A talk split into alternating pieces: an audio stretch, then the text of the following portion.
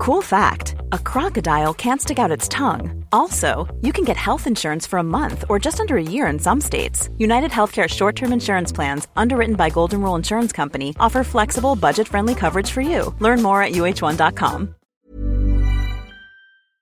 Hola, soy Juan Maldacena y te recomiendo que escuches Coffee Break para enterarte de las últimas noticias de la ciencia.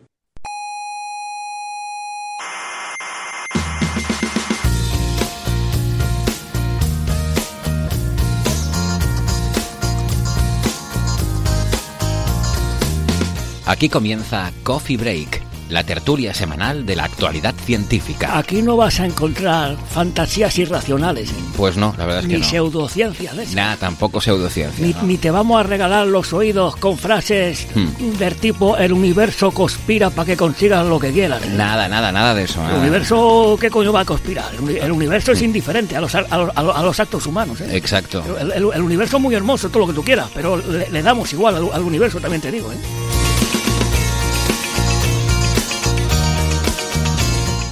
Saludos cientófilos, cientófilas y todos los demás géneros de la galaxia. Cantaba Arístides Moreno aquello de que lo mío es posición horizontal, y lo mismo debió pensar Odiseo, el aterrizador lunar que la semana pasada se posó suavemente en la luna. Suavemente y en posición horizontal, podía perfectamente haber sido un homenaje al bueno de Arístides. Ustedes pónganse horizontales, verticales o como sea que estén más cómodas, porque aquí empieza Coffee Break, Señal y Ruido, la tertulia sobre la actualidad científica de la semana.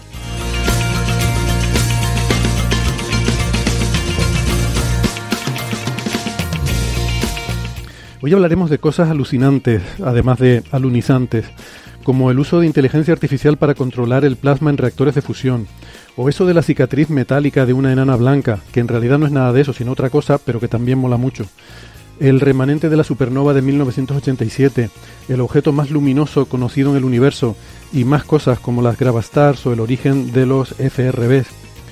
Todo eso en un minuto. Antes les recuerdo rápidamente que tenemos una página web que es señalirruido.com, todo junto, señalirruido.com. En esa página tienen todos los episodios anteriores y tienen la forma de contactarnos en redes sociales, en Twitter, en Facebook, en Instagram. Eh, ahí pueden dejarnos sus preguntas, sus dudas, sugerencias, consultas, críticas, eh, también la dirección de correo de contacto. Y también pueden encontrar cómo apoyarnos si lo desean eh, patrocinando este programa en Patreon o en PayPal. Todo eso, como digo, está en la página web que es señalirruido.com.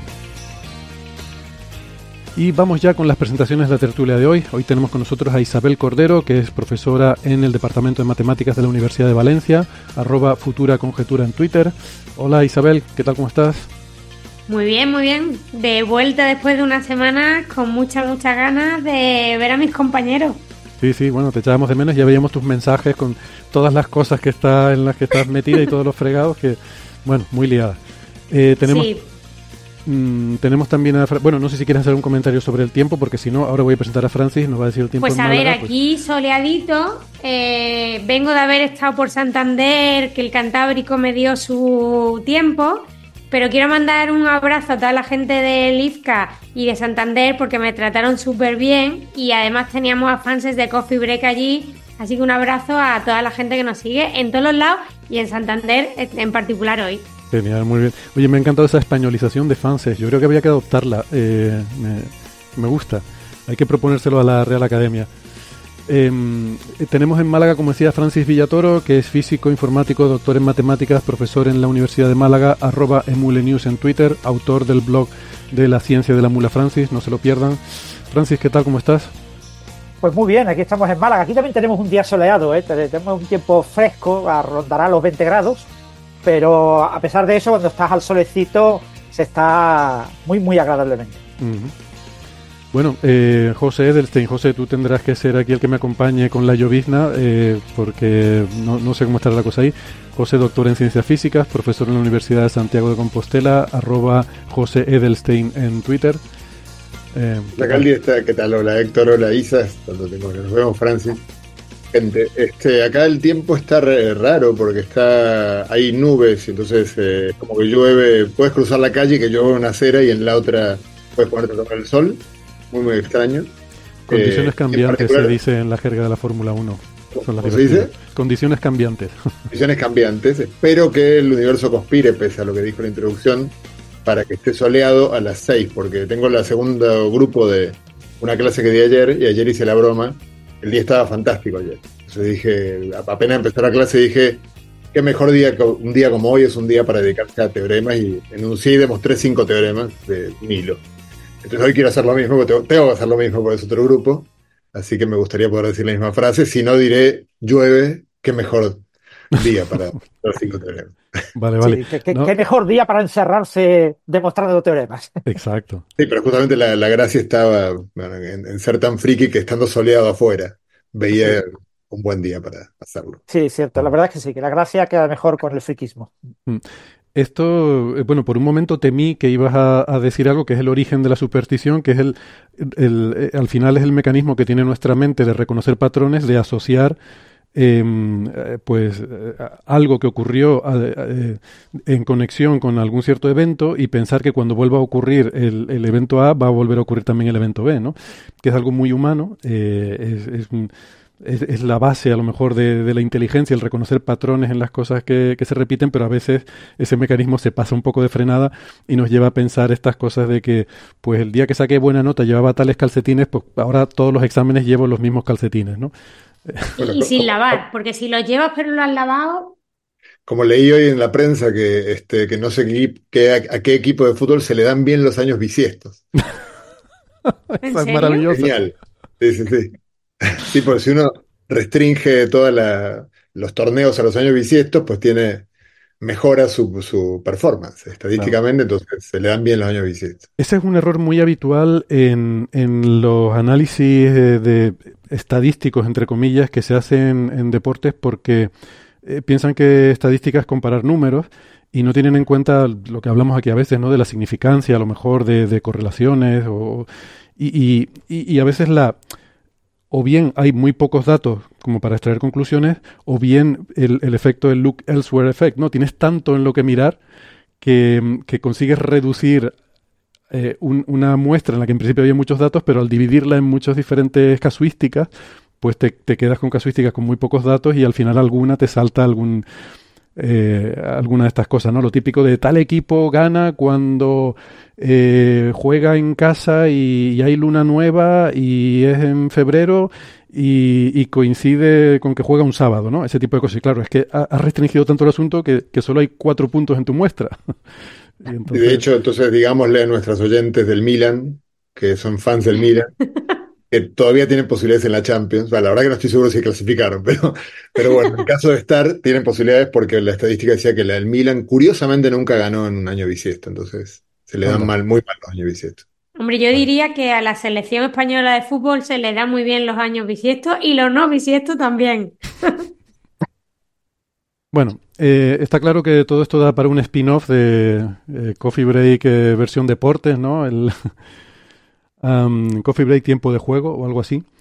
Pero mm, hoy no pensábamos hablar de eso, ¿no? Hoy, pensábamos hablar de otras cosas. Mira, me traje la camiseta de la NASA que me da cierta, me confiere cier- cierta autoridad para hablar de, temas de los que no entiendo mucho, pero, pero que son divertidos, ¿no? Como eh, hemos tenido algunas noticias del espacio últimamente, eh, esta última semana. Y bueno, en concreto, eh, se habrán dado cuenta que aterrizar en la Luna ya casi que ha dejado de ser noticia.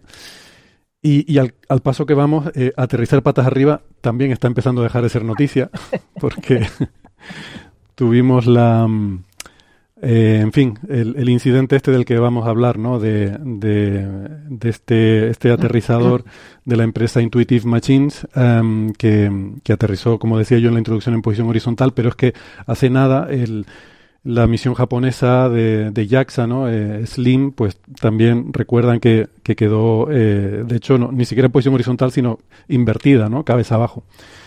Em, pero bueno, son, son logros importantes porque ya aterrizar en la Luna era algo que antes estaba reservado a las grandes potencias espaciales. Y ya, yo- yo creo que este, esta noticia en concreto, la, la que pensábamos hablar hoy, ¿no? La de, la de Odiseo, eh, pues este aterrizador, que por cierto, eh, hago un inciso, mm, no estoy muy seguro, eh, porque el, nombre que le pone la empresa es Odiseus, ¿no? Y yo siempre he defendido que los nombres hay que decirlos como los dice el, O sea, que cada uno se llama como le da la gana, ¿no? Lo que pasa es que el caso concreto de Odiseus tiene una traducción al español, que es Odiseo, o no sé si Odiseo, creo que Odiseo, em, que es la versión griega de Ulises, ¿no? Eh, Odiseo, Ulises, el, el rey de Ítaca. Em, entonces, bueno, eh, la Odisea, ¿no? Si le suena, pues la, Odisea es la, aventura de Odiseo. Entonces, yo no sé, supongo que en español a lo mejor habría que decir Odiseo, pero bueno, es como con Artemis y Artemisa, ¿no? Que a veces decimos una cosa y decimos la otra y, bueno, cierta confusión ahí. Yo creo que se, bueno, que cada uno lo diga como le dé la gana. Em, pues que creo que es más em, de un interés de sociología de la ciencia, ¿no? que de avances, grandes avances científicos o tecnológicos, porque esta es una misión eh, que es de una, una, empresa privada que se llama Intuitive Machines, eh, se llama IM1, que nos va a generar cierta confusión con el, el meteoro IM1 del OEF, el Interstellar Meteor One, pero bueno, en este caso es la, la misión 1 de Intuitive Machines, y esto es, un, es una empresa privada eh, que, bueno, luego les puedo comentar algunos detallitos, pero que esta misión en concreto es parte de un contrato con la NASA. Em, dentro del programa este que tiene la NASA se llama CLIPS, CLPS es el acrónimo, em, que es un programa que mm, de, el, acrónimo es por Servicios Comerciales de Carga Lunar, que lo que pretende es fomentar el, eh, el acceso privado, eh, en este caso a la Luna, ¿no? como eh, servir de, plataforma para que haya un uso privado y no solo público de, la Luna. ¿no? Que esto es uno de los objetivos que ha eh, perseguido la NASA en las últimas décadas. Y, en este programa pues ha habido contratos, dentro de este programa CLIPS, mm, a varias empresas. Y, esta es pues quizás la, más exitosa ¿no? en cuanto a los contratos que, que ha recibido y de momento que es la primera en llegar a la Luna. ¿eh? Eh, tiene, hay cuatro contratos ya asignados y tres, tres, de ellos son misiones lunares. El cuarto creo que está todavía en definición. Y, y bueno, este primero era llevar una, una, sonda. Evidentemente estamos hablando siempre de no tripulado, ¿vale? O sea, lo que digo que es rutinario es el aterrizar eh, una sonda en la Luna. Evidentemente el, el, llevar seres humanos ya es otro tema y es de lo que trata el programa Artemisa y es evidentemente infinitamente más complejo y eso sí que está ahora mismo fuera del alcance de, de cualquier, eh, eh, de cualquier empresa privada. Bueno, pues habrán visto el nombre Nova Odiseo, eh, Nova C es la clase, ¿vale? Es el nombre de la clase, por si hay alguna confusión con eso. Este aterrizador en concreto que ha desarrollado esta empresa se llama Nova C y Odiseo es el nombre propio. O sea, la próxima misión llevará otro aterrizador Nova C, pero se llamará de otra forma, no sé. Pues se llamará Telémaco o se llamará, vaya usted a saber, o Penélope. Eh, pero mm, Nova C es la clase, ¿vale? El nombre genérico de estos aterrizadores. Y eh, bueno, este aterrizaje muy accidentado, como digo, fue el 22 de febrero y cerca del cráter eh, Malapert A, que está en, la zona del polo sur lunar. Y mm, bueno, hubo bastantes fallos y aún así el aterrizaje ocurrió solo a 3 kilómetros del punto esperado, lo cual está bastante bien y, habla bien de, todo el, em, el control de, de, toda la trayectoria, ¿no? Hasta el final, hasta el aterrizaje. Em, el lanzamiento fue el 13 de septiembre eh, con un Falcon 9 de SpaceX que lo llevó a la trayectoria de, o sea, la, inyección a la trayectoria lunar. Ahí se separaron el día 15 y eh, comienza el viaje de, del de, bueno, de la nave, ¿no? de la sonda, eh, en, su, eh, en su recorrido, ¿no? en, esta, en esta trayectoria lunar. El, al día siguiente, el día 16, se hizo el primer encendido de estos motores, que es muy interesante porque es la primera vez, aquí sí que hay algo de avance tecnológico, que se utiliza, mm, o sea, una de las innovaciones que tiene esta misión es que lleva eh, propelentes semicriogénicos eh, con metano y oxígeno líquidos, o sea, metano líquido y oxígeno líquido. Y mm, este, mm, bueno, este primer encendido, como digo, se hizo el día 16 y, y ya pues el día, creo que el 18, se hizo la, inyección en órbita lunar. Eh, esto es muy interesante, estas trayectorias lunares, no sé si, si, los oyentes están familiarizados, básicamente se lanza, ¿no? El lanzador, eh, los, digamos, lanza la nave al espacio y ahí ya la segunda etapa eh, le da un impulso que lo deja en una, en una órbita, ¿no? como si fuera, eh, es una órbita alrededor de la Tierra, pero extremadamente elíptica, de forma que el punto más cercano a la Tierra, ¿no? el perigeo, está pues eh, donde se produce el, ese, ese impulso, o sea, cerca en, el, en las inmediaciones de la Tierra, pero el apogeo, el punto más lejano, está pues casi en la órbita lunar. Entonces eh, se hace eso de tal manera que cuando la nave llega al apogeo y ya va muy lentamente, muy lentamente, termina por pararse para luego volver a caer a la Tierra. En ese momento es cuando se encuentra con la Luna, que venía por ahí en su órbita. Entonces ahí prácticamente mm, la nave tiene una velocidad geocéntrica muy pequeña eh, y, y, es muy fácil que sea capturada por, eh, por la Luna, simplemente con pequeñas correcciones eh, que se hacen con los propulsores de a bordo, pues ya eh, te inyecta en una órbita lunar. ¿vale? Así es como funciona. O sea, no, es que uno vaya directo a punto a la luna y para allá voy, sino que es, bueno, hay, hay, que tener todo el juego de la dinámica orbital. Eh, la verdad que es bonito, es un tema, es un tema divertido de, de ver. Mm, bueno, eh, quería comentar algo también sobre esto de los propergoles, ¿no? que me parece uno de los temas interesantes de la misión, pero llevo mucho rato hablando, no sé si quieren comentar algo o añadir alguna cosa, dudas. Bueno, se están publicando ahora las imágenes de obtenidas por el propio Odiseo de, de su estado allí en la Luna y a partir de esa, imágenes justo cuando estaba cayendo, con lo que ya hay más información sobre más o menos qué ha podido pasar, ¿no? Sí, sí.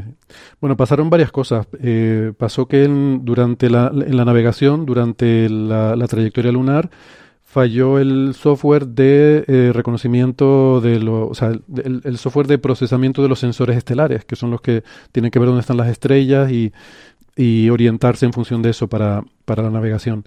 Y el tema es que los valores numéricos que recibían los sensores, mm, eh, ellos decían en el informe, no, no, no entraba en mucho detalle, pero decía que las tolerancias no eran las esperadas. Entonces, no sé exactamente a qué se refiere, intuyo que debe ser que los valores numéricos de las estrellitas en las imágenes eh, debían tener, pues no sé si los propios valores en sí o las barras de error o el ruido, eh, al parecer estaba como un factor 3 por encima de las tolerancias que esperaban y entonces el programa los rechazaba, como dándolos como que eran imágenes erróneas. Entonces le hicieron una actualización para decir, no, acéptalos, eh, aunque tenga un error mayor del que tú esperas, acéptalo y, úsalo, ¿no? Y entonces con eso se resolvió. Y luego, eh, bueno, aparte el, error más gordo es uno que en principio es un, fallo tonto, lo cual es queda como mal, ¿no? Es como un poco embarazoso el, cometer estos errores, pero por otra parte son fáciles de solucionar para próximas misiones, que es que el, sistema LIDAR, que es el, láser con el cual eh, para hacer el aterrizaje haces una medida muy precisa de la velocidad a la que vas y la distancia, eh, ese sistema no funcionó y es porque no le quitaron las tapas protectoras. Eh, cuando se cuando se construye eso se le pone una tapa, que básicamente es una protección para los trabajadores, porque es un láser potente y no quieres que alguien se, quede ciego accidentalmente por un accidente con ese láser. Entonces lleva unas tapas que hay que retirar antes del lanzamiento. ¿Se acuerdan en el James Webb que había una tapita que pone retirar en letras grandes, no, retirar antes del lanzamiento?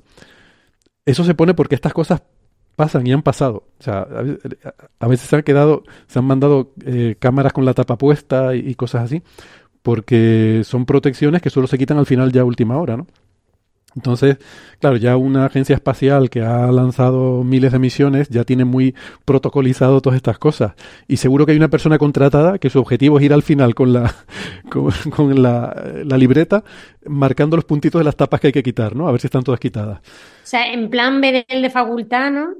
Cierro las puertas de todos los pasillos y apago y entonces ya venga. Ostras, cállate que anoche, anoche me pasó eso. a mí me cerraron, pero solo una puerta y tenía llave, porque me, fui muy tarde de aquí. Eh, pero sí. Anoche estuve con unos amigos encerrados 10 minutos en una facultad porque ya eh, eran las 9 de la noche y habían cerrado y nos dejaron encerrados dentro. Em, pero en fin. Total que mm, es, pues ese, ese problema entonces no, no funcionó el LIDAR, eh, con lo cual el aterrizaje fue un poco a, lo loco, para habernos matado. Lo sorprendente es que no se haya estrellado, francamente. Sí. Em, entonces, bueno, ese yo creo que es el error más grosero y el que hizo que probablemente pues aterrizó más o menos bien, cerca de la zona que tenía que aterrizar, pero había rocas eh, y se ve que debía llevar una velocidad horizontal mayor de la esperada, que se tropezó con alguna roca y quedó ahí tumbado, ¿no? A ver, mm, como Hay, dijo- hay una foto de una de las patas que se ve que, por lo que parece, cuando chocó contra esa roca o lo que fuera, se rompió la pata y la pata está como unos metros.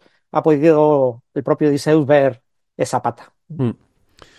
Em, bueno, el, Odiseo llevaba eh, cinco instrumentos científicos de NASA y otros cinco módulos de carga mm, privados, comerciales, em, que algunos son instrumentos, otros no. Hay incluso contenido cultural, que se llama, que ya se nos está yendo un poco la olla con la chorrada de mandar cosas al espacio. Em, entonces supongo que alguien habrá pagado por poner estas cosas, pero lleva cosas como eh, una estatua, eh, un chip con mm, y pues no sé er- obras de arte de Picasso, de no sé de, de- diferentes artistas. Y curiosamente parece que el único módulo que ha quedado inutilizado completamente, pues los demás más o menos están funcionando, los paneles solares han quedado, eh, reciben luz, las antenas están intentando reorientarlas porque ahora mismo hay comunicación, pero no tiene toda la telemetría que hubieran querido, pero piensan que reorientándolas podría aumentar la telemetría. El único módulo que ha fallado es la estatua. en sentido, ¿cómo puede fallar una estatua? Bueno, pues porque por lo visto estaba puesta de forma que quedara encima y se viera, y ahora como cayó esto de lado, la estatua ha quedado en el lado de abajo y no se ve. Y fíjate, qué disgusto, la estatua no se ve, ha sido un fracaso, ahora no la va a poder ver nadie. no como si hubiera quedado para arriba, que lo hubiera visto mucha gente, ¿no? Em, no sé, o sea, yo, yo creo que estas cosas tienen su sentido cuando, cuando realmente es algo que, que para nosotros eh, puede tener un cierto impacto, ¿no? Como, como se ha hecho, sobre todo, a veces queremos repetir lo que han hecho los clásicos eh, porque como, como son clásicos, pues nosotros también queremos eh, tener esa gloria y repetimos lo mismo, pero repetir lo mismo ya no tiene gracia. Entonces, mandar arte al espacio ya, ya está hecho, ya no tiene gracia. Eso tiene sentido cuando es algo que te va a permitir, pues como eh, se ha hecho con las, en fin, las, las placas del Pioneer o los discos de oro de las Voyager, que llevan una reflexión eh, interna, una introspección humana sobre nuestra sociedad. Pero de esto que no se entera nadie, o sea, de, esto, si- de hecho, si no, si no hubiera fallado o medio fallado la misión, no nos hubiéramos enterado que lleva estas cosas, probablemente. Entonces, no tiene sentido. Si no se entera nadie, no lo va a ver nadie, no genera un, no tiene un impacto social, eh, humano, y no lo va a ver nadie en la Luna, ¿qué sentido tiene? O sea, es como, eh, bueno, en fin, Lo, lo, de la, lo de la estatua es muy raro, ¿eh? Bueno, a mí me parece muy raro. Mm. Lo de un chip que es pequeñito, bueno, yo qué sé, pues si lo quieres por melancolía, no lo sé, ok, pero una estatua, En fin, eh, el asunto es que, mm, pues no sé, como decía Francis, que sí, está recibiendo eh, luz solar y, y más o menos están funcionando las cosas, aunque estamos recibiendo pocos datos todavía.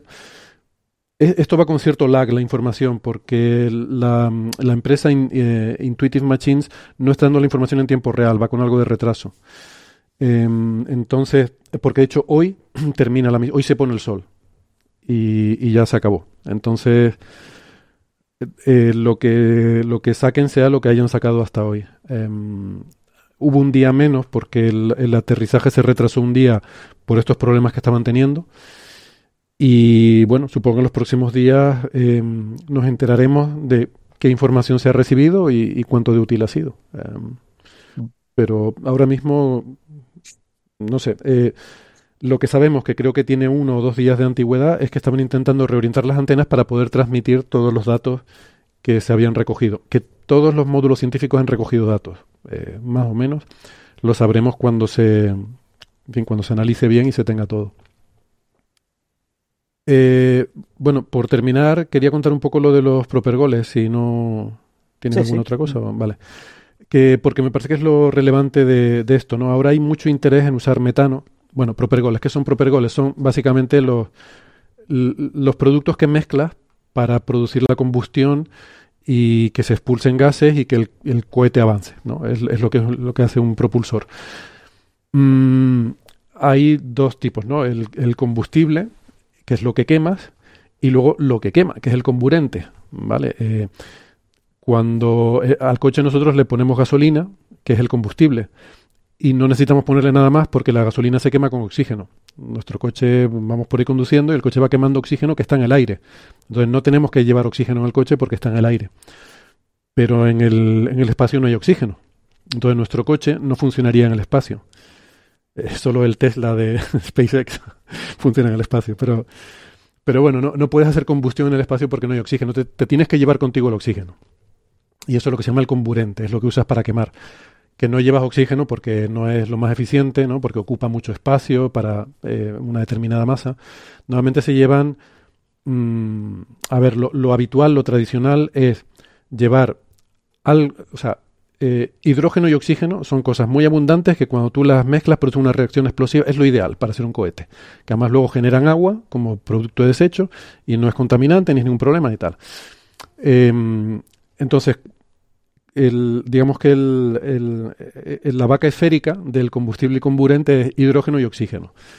En la práctica no se llevan esos por, porque hay, eh, pues eso, ¿no? Por las consideraciones de almacenamiento, de la logística y tal, ¿no? El espacio que ocupan, la masa. Entonces suelen ser productos que contienen eh, hidrógeno, típicamente la hidracina es el que se usa como combustible.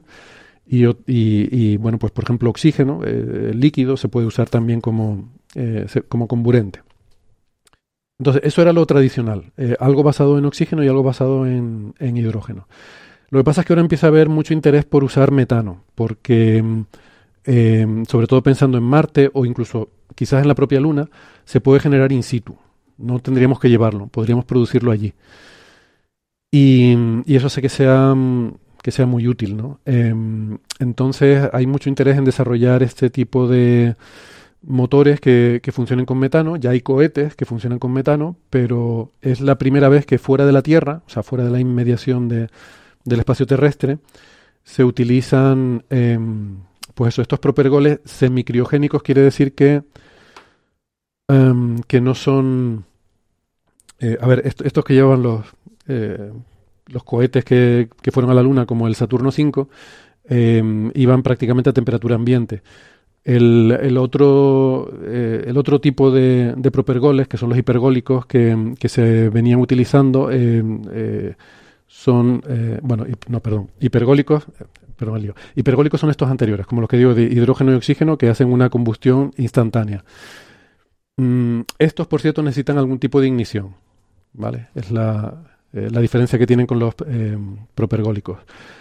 Eh, con los hipergólicos. Eh, entonces estos necesitan algún tipo de ignición y eh, la ventaja que tienen estos, los que lleva Odiseo, es que no son, no requieren una criogenia total, Sino que, que tienen que estar fríos, pero no tanto, eh, y se puede llevar, pues eso, en estado líquido el, el, metano y el oxígeno.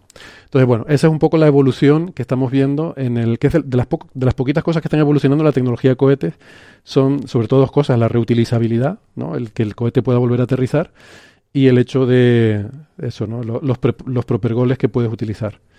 Um, porque realmente si lo piensas, desde que fuimos a la Luna en los años 60, los cohetes no han... O sea, hemos avanzado mucho en muchas cosas, pero al final un cohete sigue siendo básicamente un enorme tanque de combustible que hay que quemar para producir gases que lo empujen para arriba. Entonces no, no ha habido mucho cambio en eso, ¿no? Es como los, avion, los aviones que prácticamente no han cambiado desde los años 70. Pero hay esos dos eh, grandes avances que eso, que se puedan volver a utilizar, que puedan volver y aterrizar de nuevo y, y que podamos volver y que podamos empezar a utilizar estos eh, propergoles que nos van a abrir más posibilidades para la exploración del espacio profundo en el futuro. ¿Vale? Yo creo que eso es lo, lo, que quería así contar de este tema. Ah, muy bien. Bueno, eso, que hoy se pone el sol, hoy acaba la misión. Esto no, no resiste la noche lunar, que son otras dos semanas. Así que lo que hayan podido rascar, eh, pues será, será lo que, lo que dé. ¿Vale? Pero Héctor, no resiste porque. O sea, porque por cuestión, o sea, los paneles solares, solares cuando vuelvan a tirar sol podrían volver a funcionar, pero no, no resiste por el frío, por el polvo, por... Creo, creo que por el frío. No, no tiene calefacción y, no, no va a aguantar dos semanas de temperaturas tan bajas. Creo que es por eso. Pero... Bueno, pues nada, si no hay más comentarios sobre este tema, eh, tenemos también otra, otra cosita del espacio, ¿no? Que es el, eh, Perseverance, ¿no? Que el, el, el helicóptero Ingenuity, ¿no? Que ya les dijimos que eh, había terminado ya su vida útil, pues no sé, hace tres semanas o algo así. Pues que, eh, Francis, creo que hay, hay imágenes, ¿no? De, de la patita rota, de, de la alita rota del, del gorrión. De la alita rota. Sí, por lo que parece han hecho algunas fotografías con una de las cámaras que tiene Perseverance, la Supercam RMI. Eh, claro, a gran distancia porque no se puede acercar, porque el terreno no es el más adecuado, esa zona de, duda, de dunas, y ha hecho una especie como de mosaico con varias imágenes, y en una de ellas se ve allí en pequeñito el, el helicóptero, y en otra de las imágenes, eh, mucho más pequeño, se ve una de las alas, ¿no? Como eh, sabrán muchos de nuestros oyentes, tenía como un sistema de doble ala, una doble ala arriba superior y una doble ala inferior, y se movían ambas. Y lo que se vio en las primeras fotos es que eh, del ala que mantenía el propio Ingenuity, eh, que se mantuvo sin romperse, eh, su pico estaba como roto. La parte final estaba un poquito rota. Y lo que se ha visto en esta nueva ala, que es el otro trozo, el trozo que se ha desprendido, es que también tiene roto la parte de, del pico. Con lo que la interpretación ahora mismo es que probablemente por alguna razón pues chocó contra el suelo y al chocar las alas superiores y las inferiores chocaron entre ellas. Eso hizo que se partieran eh, los bordes, que una de ellas fuera expulsada y, y, que ca cayera y ya no se pudiera levantar. El ala está como a unos 15 metros de donde se encuentra el helicóptero. Y ambas están en un sitio, tanto el helicóptero como el ala, en un sitio al que no puede llegar Perseverance. Pero bueno, ya tenemos esas fotos y ahora pues eh, se ve bien que las dos alas inferiores pues están colocadas en su sitio y que de las dos alas, eh, los dos rotores de arriba, pues solo tiene uno eh, Ingenuity y el otro pues está eso a 15 metros de distancia. Mm. Vale. Veo por aquí en el chat que dicen que si serán palas, ¿no? Porque eh, alas. Palas, sí, sí. supongo que sí. Las, las palas del rotor, sí. Daniel Marín en Twitter usaba la palabra rotor, por eso he usado yo la Mm. palabra rotor, pero son palas. Sí. Bueno, yo creo que rotor es todo el conjunto, ¿no? Eh, el- No, no sé. sé. Bueno, eso ya es tema de definiciones. Pues, pues sí, son, son eso, ¿no? Dos que lleva para. em, claro, con esto de los helicópteros siempre hay que tener en cuenta la conservación del momento angular. Por eso los helicópteros llevan, llevan dos hélices siempre, ¿no? Y, y este lleva dos que creo que giran en sentido contrario, ¿no? Para, precisamente para conservar momento angular, ¿no? Me parece. Creo que sí, no, no lo puedo Mm. asegurar, pero creo que sí. Bueno, Y, y eso, no hay mucho más que decirlo, eso, que ya un poco se está resolviendo un poco lo que puede haber pasado, ¿no? Ahora habrá que hacer algún modelo por ordenador para ver exactamente cómo la caída en la arena le puede haber afectado, pero que probablemente sea eso, que se golpearon ambas, ambas alas porque no, no estaba previsto que en ningún momento cayera en un ángulo que hiciera que las palas eh, contactaran con la arena. Bueno, normalmente aquí nos, nos suele gustar hablar de cosas que son divertidas, pero a veces, como en este caso, son cosas que además de divertidas son importantes o pueden ser potencialmente importantes. Eh, y me estoy refiriendo a un artículo eh, que salió publicado en Nature el 22 de febrero que se titula eh, Evitar eh, la inestabilidad de rasgado en plasma de fusión con aprendizaje profundo por refuerzo. Y mm, estoy ansioso porque Francis nos lo cuente, porque ya sabemos que uno de los grandes problemas para los reactores de fusión con tokamak es el, control del plasma y que no se nos que no se nos derrame del caldero magnético ese que tenemos, ¿no? Exactamente. Acordar, bueno, hay que recordar un poco a los oyentes que un tokamak es una especie de donut, ¿no? Que, y que con campos magnéticos tanto eh, poloidales como toroidales, los toroidales, toroidal significa que está en la dirección del, del toro, ¿no? Digamos eh, que te mueves por la superficie del donut, ¿eh? Eh, dando vueltas, ¿no? Y poloidal es que das una vuelta por la superficie pero intentando ir al agujero. Pasas por el agujero y vuelves otra vez a retornar. Entonces tienes poloidal y, y toroidal. Pues tienes imanes, tanto poloidales como toroidales, que confinan el plasma, en el que también se aprovecha el autoconfinamiento, porque el plasma genera campos magnéticos que ayudan a, a confinarlo. El problema que tienen eh, todos los eh, reactores de fusión estudiados hasta ahora y, probablemente que también tendrá el ITER, cuando se acabe la construcción en Cadarache, en Francia, que es una construcción que se espera que oficialmente tiene que acabar en el 2025. en diciembre de 2025. Pero todo apunta a que incluso los propios expertos cuando van a, a charla lo están diciendo que esto hasta finales de 2027 no acaba. Y probablemente eso ya sea a principios de 2028 cuando esté acabado. O sea que eh, todavía nos quedan unos años. Pero bueno, lo que ha pasado hasta ahora en toda la historia de los reactores de fusión es que cada nuevo reactor de fusión ha estudiado el plasma. perdona, eh, Francis, ¿sabes si ha surgido algún problema nuevo o es simplemente lo típico de retraso en una construcción, como cuando uno se hace la casa y, va teniendo retrasos? Está habiendo muchos pequeños problemas. No hay un mm. problema grande. Eh, hubo un informe del verano pasado, una reunión en la que hablaron un poco del estado actual, ¿no? y, se veía que la fecha de 2025 no se iba a, conseguir y se hablaba de retrasarlo a 2027. Eh, lo que pasa es que eh, no se ha publicado oficialmente. O sea, tú miras en la página web de ITER, te sigue poniendo la fecha de 2025. Y los rumores son que van a esperar hasta 2025. Eh, la fecha es el último día de 2025. Está acabada la construcción. Mm. Y, probablemente, pues, en el verano de 2025 dirán, uy, pues parece que no vamos a poder cumplir. Nos quedan todavía por ver un par de años. Pero, Francia, una pregunta. Lo mismo, el rollo este de que han aumentado los costes de un montón de materiales y de historia en general. Eh, ha, afectado de todo. O sea, el, problema de ITER, eh, el problema más eh, grave que se ha, digamos, comentado en este tipo de reuniones eh, sobre el, reactor y su proceso de construcción es el problema de eh, la garantía de calidad y de la calibración de las diferentes piezas. Las piezas no, muchas veces vienen de lugares muy diferentes porque eh, oficialmente tienen que ser, se tienen que poder fabricar en todos los países que forman parte de, de la colaboración. Es decir, que China tiene que tener una empresa fabricando todas las piezas de ITER. De tal manera de que si fuera necesario de manera urgente tener que hacer un ITER en China, pues ellos tendrían fábricas para fabricar todas las piezas. ¿Qué problema tiene esto? Que tiene muchas piezas que están repetidas y que te viene una de Rusia, otra de China, otra de Estados Unidos, otra de Alemania y teóricamente tienen unos, eh, digamos, tienen que cumplir con una serie de estándares y tienen que ser piezas que encajen perfectamente y sin ningún problema. Y está ocurriendo pues que no encajan bien. O sea, no, encajan. Y entonces eh, hay pequeños problemitas y claro, ahora quién le echa la culpa, ¿no?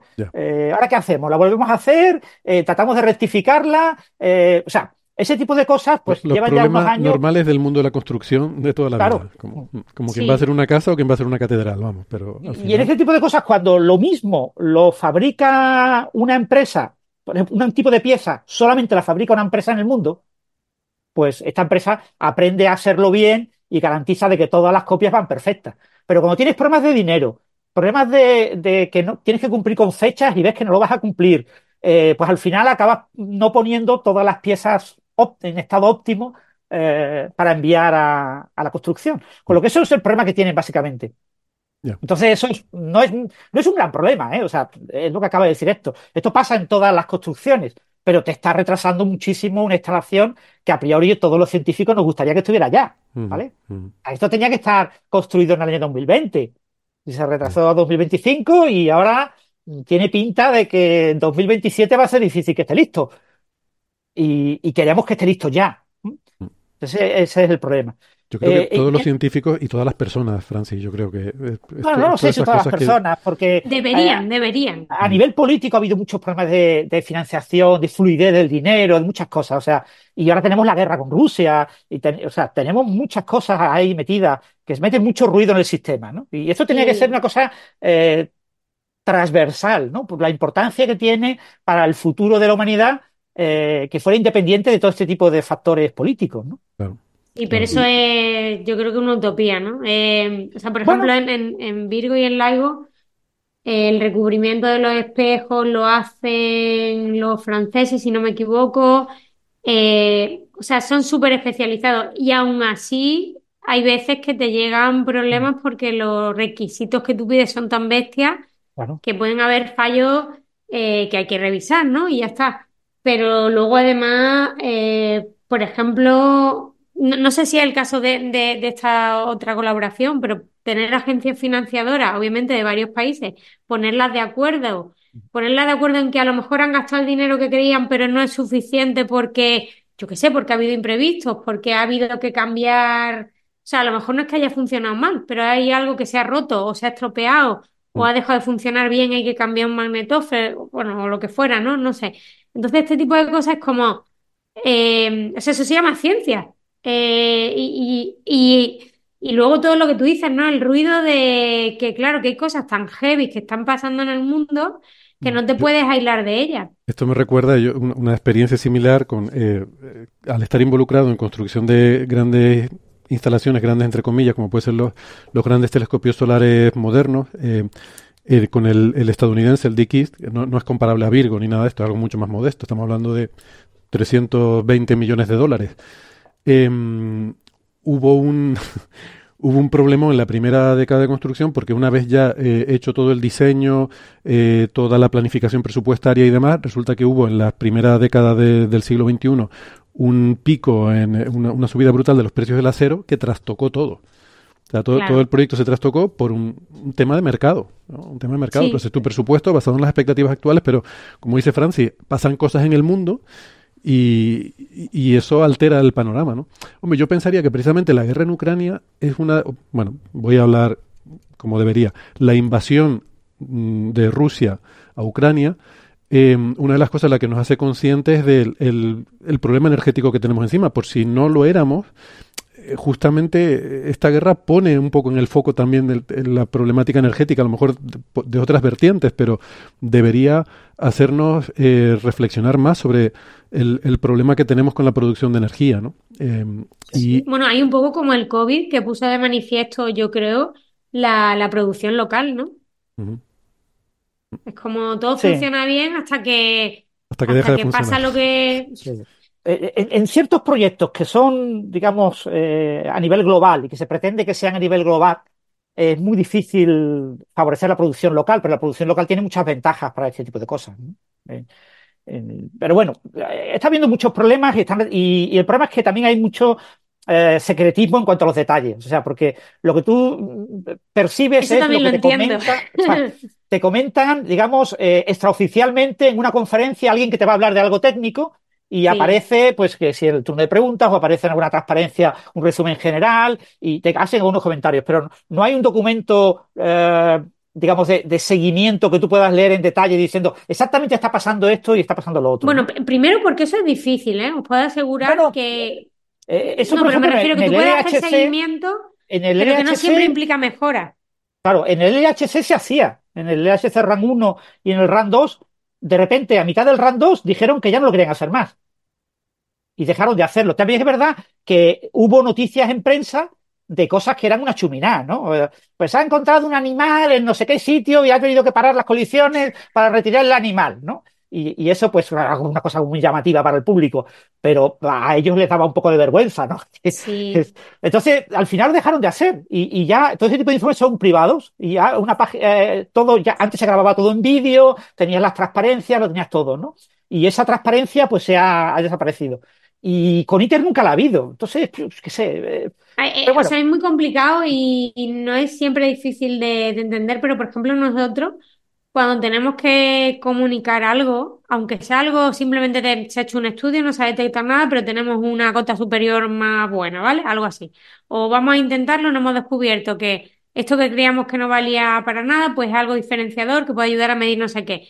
Que no lo vamos a medir, pero es como una prueba de a ver por dónde van los tiros, ¿no?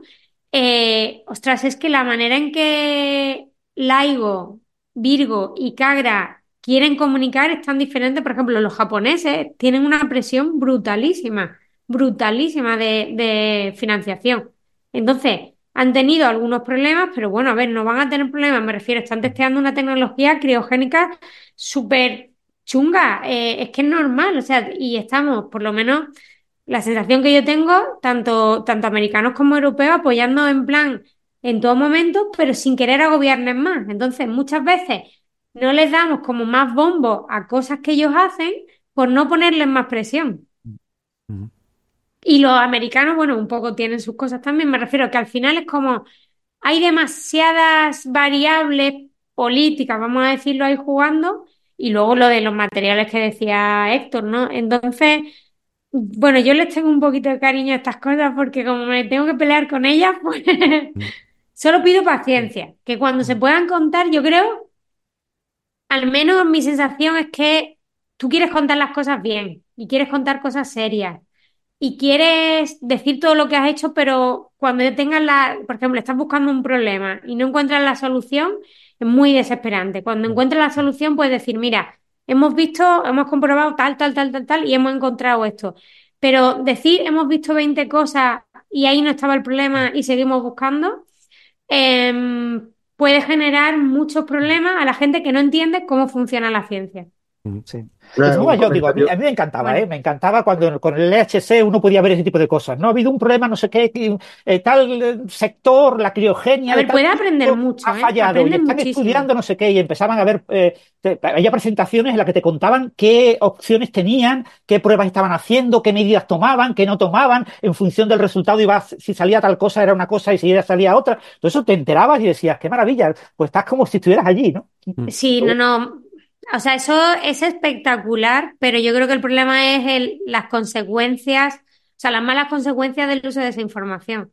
Pero es aprender, o sea, aprendes a, cómo se hacen las cosas, a las incertidumbres, a la, o sea, a la tecnología de, por ejemplo, yo qué sé, cuando en el EHC se mete más potencia o en Virgo se mete un láser más potente, no tienen ni idea de verdad, de verdad, cómo van a reaccionar todos los sistemas. Entonces eso es súper bonito, pero, pero es que claro, hay una presión detrás que yo también entiendo, en fin, la otra parte. Yo, abundando en lo que creo que había dicho Isa sobre la, una complicación que, que ocurre con este tipo de proyectos eh, internacionales, que es muy, muy, muy elemental, digamos. Eh, son proyectos que tienen muchos años por delante de previsión, sin embargo, cada país tiene su sistema de financiamiento, con, normalmente mucho más de corto plazo. Por ejemplo, yo se lo sé por los grupos que están en mi instituto, que están en el LHC. O sea, España ya está comprometida en los próximos 20 años a poner cierto dinero para, para la previsible mejora del, aparato, pero eh, cada año tiene que competirse por eso, cada tres años, por esos fondos, que los van a sacar, porque al final España los tiene que dar esos fondos. De hecho, termina siendo a veces muy, según el año, pueden llegar a ser muy nocivos para el resto, los que, para los pobres teóricos que no no tenemos ningún compromiso de ese tipo, pues no, básicamente lo que se nos da es el reparto de lo que, de lo que queda. Pero hasta que no sale la convocatoria, no se aprueba, no sé, no, tienes el dinero. Entonces, eh, cualquier demora en la convocatoria de cada país participante, bueno, genera demoras, genera que además tú, entonces no puedes tener realmente una previsión muy, muy precisa de, cómo van a ser las cosas, porque el dinero puede de repente entrar, de repente no entrar, salir, qué sé yo. Luego, cuando cada país gasta, lo cuento porque la gente que, nos escucha quizás no sabe estas cosas, ¿no? Pero entra el dinero, ¿no? Entonces tú dices, bueno, ya está, entró el dinero, punto, hago aquello que había dicho, pues no. Porque entra el dinero a qué institución. Y cada institución tiene sus reglas de gasto, y sus reglas de gasto pueden ser contradictorias con el objetivo para el cual el dinero entró. Y entonces hay que empezar a hacer malabarismos para ver cómo se hace para gastar el dinero para aquello que uno debía gastarlo que la institución en la que uno está, pues como tienen, no solo existe gente de, física de partículas en la Universidad de Santiago, sino que hay... O, por ejemplo, José, un cambio de normativa. Eh, os voy a contar una cosa, vamos, no, no, no es una cosa que no tiene que ver. Hice una, un contrato de transferencia con la Caixa para unas charlas tal y cual. Cambiaron eh, la normativa de contratos laborales, o sea, era repetir el ciclo, ¿vale? Que de normal era pues hacer una adenda y después de, lo, de la pesadilla inicial, lo otro es mini pesadilla. Bueno, pues como cambió la normativa de contratos de no sé cuánto, tuvimos que hacer firmar, o sea, el mismo, básicamente el mismo contrato, todas las partes. Todas las partes es, pues, el vicerrector de turno de la universidad, el presidente de la fundación, eh, por un cambio de normativa. Mm. Entonces, o sea, es que ha sido ridículo algunas veces. Volviendo al tema del ITER, para no desviarnos demasiado, yo simplemente, y dejo a Francis que siga la exposición, recordar que ITER es un consorcio, internacional, lo cual multiplica y, todas las dificultades ¿no? que, que, ustedes habrán estado poniendo de manifiesto porque cada país tiene su, su idiosincrasia. Eh, si, si, quieres seguir, Francis, con lo que estabas contando. Sí, bueno, básicamente eso, lo estábamos comentando. El, tema de ITER, ITER obviamente es un reactor experimental que va a estudiar los plasmas eh, en un régimen eh, diferente a reactores previos y lo que ha pasado históricamente con los reactores previos es que cada nuevo reactor estudia el plasma a una densidad diferente, a una temperatura diferente, a una presión diferente y aparecen inestabilidades diferentes. Y eso eh, hace que eh, sea necesario tener un cierto tiempo de estudio del plasma sin fusión, solamente del plasma confinado, durante una serie de años. En, ITER se espera que sean unos 10 años de estudio del plasma. Eh, y después, una vez que se haya entendido bien que cómo controlar ese plasma, mantenerlo estable durante un tiempo suficiente sin fusión, entonces ya se hacen las pruebas con fusión. Y se mira si se logra que se encienda la fusión, que no va a haber duda, porque el jet eh, británico, que por cierto dejó de funcionar en diciembre y se está pidiendo que continúe, pero en diciembre del año 2023 pues, finalizó ya su operativa. Era el tocamás más grande del mundo hasta ese momento. Y, bueno, ahora ya no está funcionando. Eh, pues eh, ya se podrá inyectar la fusión y eh, estudiar el régimen de mantener estable el reactor en fusión, que se va a intentar lograr como unos tres minutos, con un factor de ganancia pues del orden de 10, de Q igual a 10. con lo que de manera efectiva se va a obtener el equivalente a una energía útil de unos 500 megavatios. Pero cuidado, estamos hablando de que no se va a sacar electricidad en ITER. ITER no es un reactor de fusión para generar electricidad. No existe ningún reactor de fusión en el mundo capaz de generar electricidad. Porque es una ridiculez, es muy fácil. El, ITER te va a poder calentar cosas y a partir de calor tú generas electricidad. El problema de generar la electricidad no es el problema. El problema es mantener estable el plasma en estado de fusión. Entonces, como no tenemos ITER, lo que sí tenemos son muchos reactores pequeños que tienen muchos de los países que participan en ITER que permiten hacer estudios experimentales de plasmas. Entonces, el reactor más grande de los Estados Unidos, un reactor experimental relativamente pequeño, ¿vale? No estamos hablando, cabe una persona dentro eh, y, hay unos vídeos en YouTube bonitos de viendo ahí a los investigadores e investigadoras entrando por las ventanitas en el interior del reactor y haciendo ahí sus pruebas y sus cositas. Es un reactor relativamente más pequeño que, que el JET, es un reactor de se llama D3D y está en el Centro Nacional de Fusión de San Diego, en Estados Unidos. Y, bueno, eh, es un reactor que se utiliza para hacer diferentes pruebas. Y cada reactor pequeñito los hay en Estados Unidos, los hay en China, los hay en Francia, los hay en Gran Bretaña, los hay en, Corea, en Japón, o sea, hay, en India. Hay muchos países que tienen un pequeño reactor o varios y que están en la colaboración ITER y que están haciendo cosas de interés para ITER. Y lo que está haciendo el reactor que está en Estados Unidos, este D3D, es estudiar eh, las técnicas de control. Cómo controlar el plasma, oficialmente será en el estado de fusión, eh, pero eh, obviamente se está controlando el plasma ahora mismo sin fusión. Pero se está haciendo un control de tipo experimental. Se están probando algoritmos de control en ese reactor eh, experimental eh, con un plasma de deuterio en condiciones lo más parecidas posibles a lo que será el estado del plasma en fusión en ITER. ¿Eh? Claro, me, eso... me imagino esto, estos reactores de plasma, cuando se lo van a explicar a los políticos, le diga, pero no funciona. Dice, no, funciona, está variado. No, no, sí funciona, pero no funciona. Exactamente. Y, con esto hay, muchísima eh, ignorancia, incluso entre los grandes divulgadores, que yo he escuchado a Manuel Toaria decir que en estos reactores de fusión experimental eh, la temperatura que hay en el plasma de un millón de grados haría que una persona allí dentro se quemara. Y tú dices, ¿eso cómo lo puede decir Manuel Toaria que es físico? Pues, por la edad, ya tiene muchos años. Es la única excusa. La única excusa es que tiene muchos años y, se ha olvidado de, la física de primer curso de carrera. Pero bueno, en cualquier caso, eh, aquí tenemos densidades extremadamente bajas de material, con, son eh, núcleos de deuterio, protón y neutrón en el núcleo, que se mueven a alta velocidad, pero son densidades muy, muy bajas. ¿eh? y como se mueven a alta velocidad, equivalen a una temperatura equivalente muy alta. Eh, tienen presiones bajas, densidades bajas y temperaturas altas. ¿eh? A diferencia del interior del Sol. El núcleo del Sol tiene enormes presiones y temperaturas mucho más bajas, pero muchísimo más bajas, pero densidades también enormes. Entonces, eh, ¿cómo controlamos el plasma? Pues, en principio, para controlar el plasma lo que necesitamos es, por un lado, actuadores. mecanismos que me permitan controlar el estado del plasma. Básicamente lo que se controla es la presión del plasma. Entonces yo puedo pues inyectar, eh, tanto controlándolo con campos magnéticos como eh, eh, con microondas, puedo controlar más o menos el estado del plasma. Y necesito también sistemas sensores de diagnóstico. Necesito medir medidas.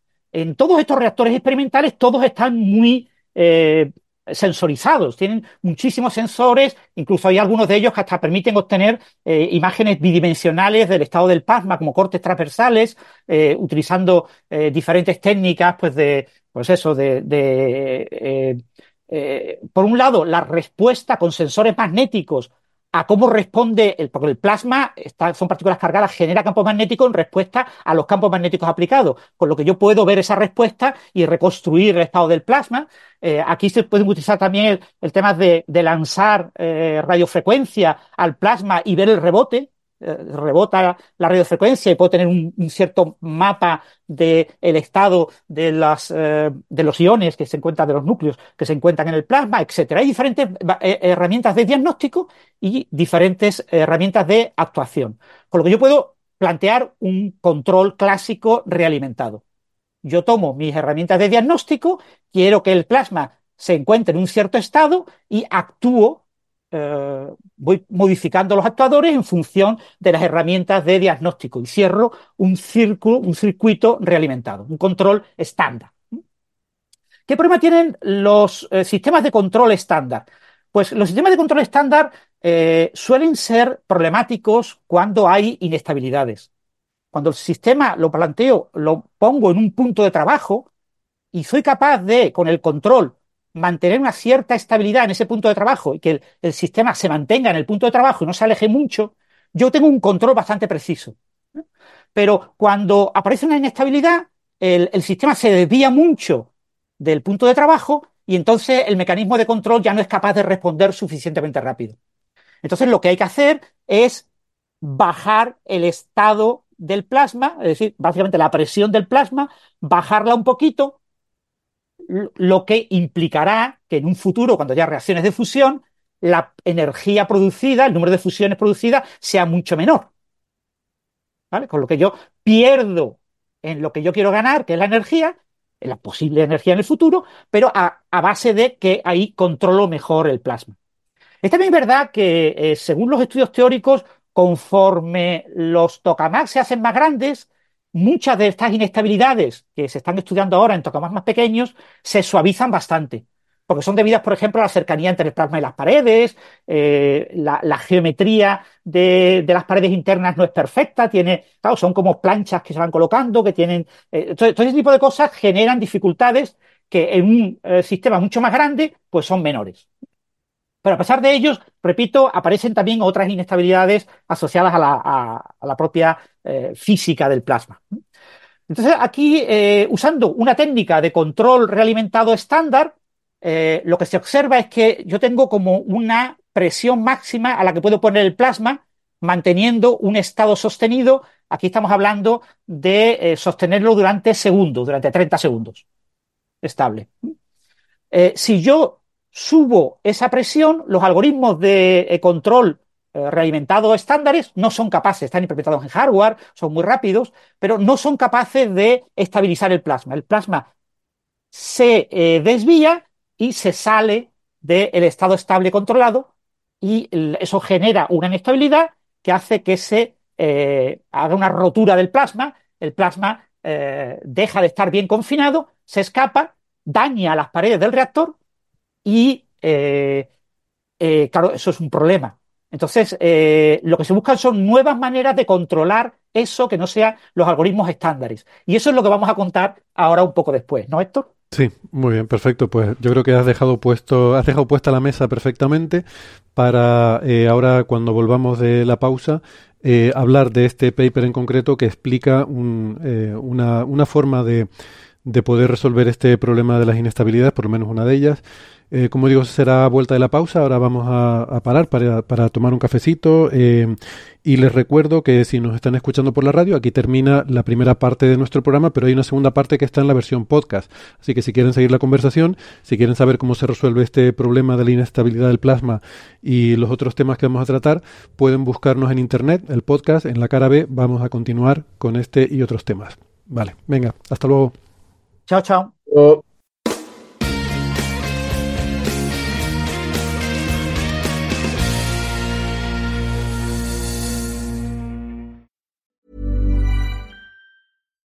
Why don't more infant formula companies use organic, grass fed whole milk instead of skim? Why don't more infant formula companies use the latest breast milk science? Why don't more infant formula companies run their own clinical trials? Why don't more infant formula companies use more of the proteins found in breast milk?